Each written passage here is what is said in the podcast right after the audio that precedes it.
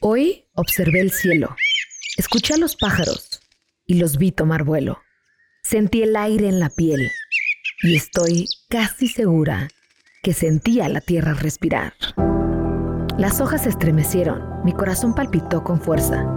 Estupefacta, me habitó la envidia, los celos de libertad, el grito interno queriendo ser yo, sin ataduras, sin formas preestablecidas. Volar como el pájaro, sacudirme como la tierra, inundarme de nubes. Como dijo Fernando Pessoa, no basta la vida, por eso hacemos arte.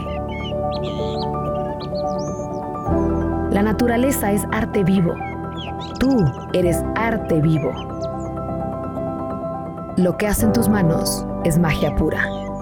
¿Lo sientes?